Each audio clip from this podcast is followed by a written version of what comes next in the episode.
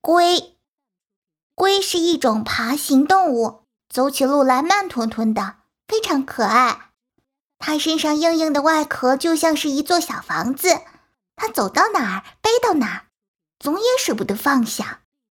遇到危险的时候，它的小房子就可以保护自己，避免受到伤害。它可以把头、尾及四肢缩回龟壳内，以此来防御敌人。如果龟一不小心翻过来，背朝下了，想翻过去可要费好一大番功夫呢。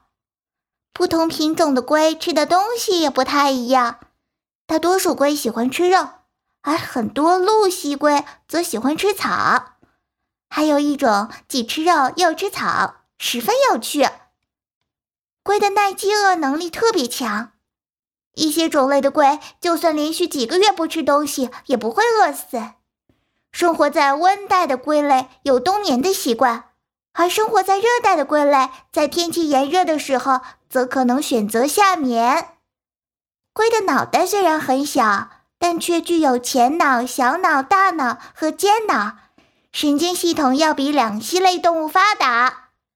雌龟和雄龟交配以后，雌龟就会去找地方绝穴产卵。它会在远离岸边的隐蔽处、土壤稀松的地方挖洞穴产卵。为了迷惑敌人，它不仅会给卵盖上土，还会将土压平。看来龟妈妈可真够聪明的。龟不急不躁，慢悠悠地活成了地球上最长寿的动物。